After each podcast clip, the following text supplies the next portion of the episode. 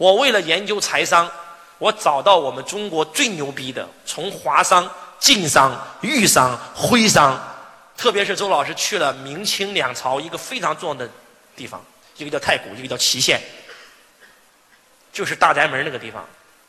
明清两朝，山西的晋商是全世界最有钱的人。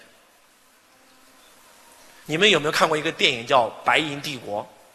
大宅门呃，然后这个乔家大院看没看过？你们如果看过的话，来写上“晋商之道”。晋商之道。如果你看过乔家大院你就会知道晋商有一条铁规呀。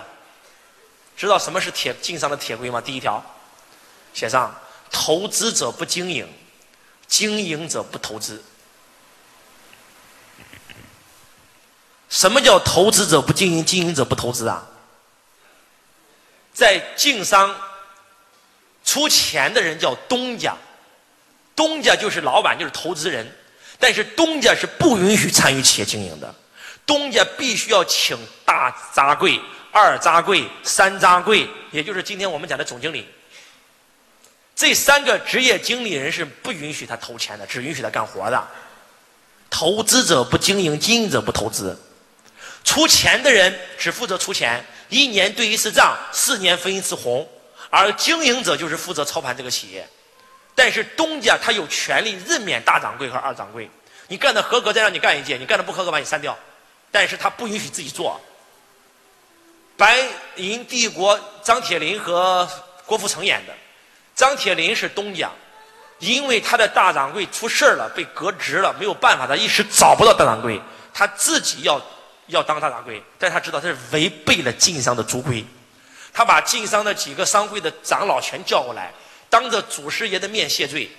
我今天违反族规，祖师爷给我一个月，我把企业安顿了，我马上辞职。而且一个月以后，他真的辞职了，而且他离开了商号。他把企业交给了他的儿子，因为他认为他违反了经商的族规。他们就这么看重这条规定。这条规定为什么这么重要呢？还记得今天周老师给你们讲过那句话吗？我说你们不需要学习，你们每个人都有智慧。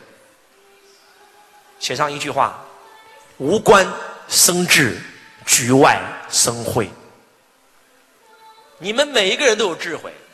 你们之所以你们体内的智慧不能喷薄而出，就是因为你没有进入无关和局外。什么叫无关生智，局外生慧？加一起两个字叫智慧。我们每一个人都是有智慧的，但是今天你之所以没有智慧，是因为叫不识庐山真面目，只缘身在此山中啊。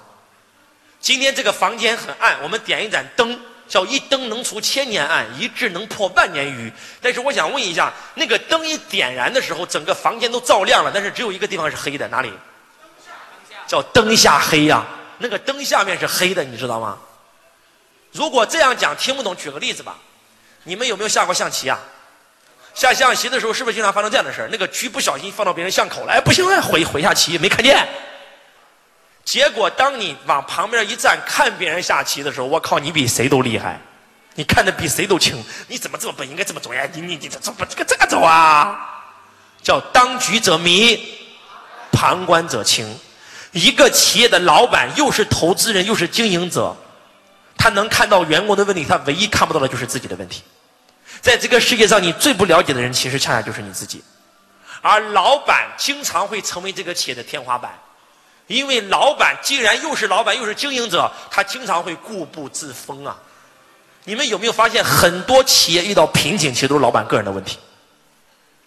但是你知道吗？如果投资者不经营，经营者不投资，就决定了这个老板绝对不可能成为这个企业的天花板。大宅门里面有这么一句话，叫“医者不自医”。知道什么叫“医者不自医”吗？啊，那个白景琦医术那么高，但是他的妈生病了，他不能自己看，他得去外面找个大夫给他妈看，这是为啥？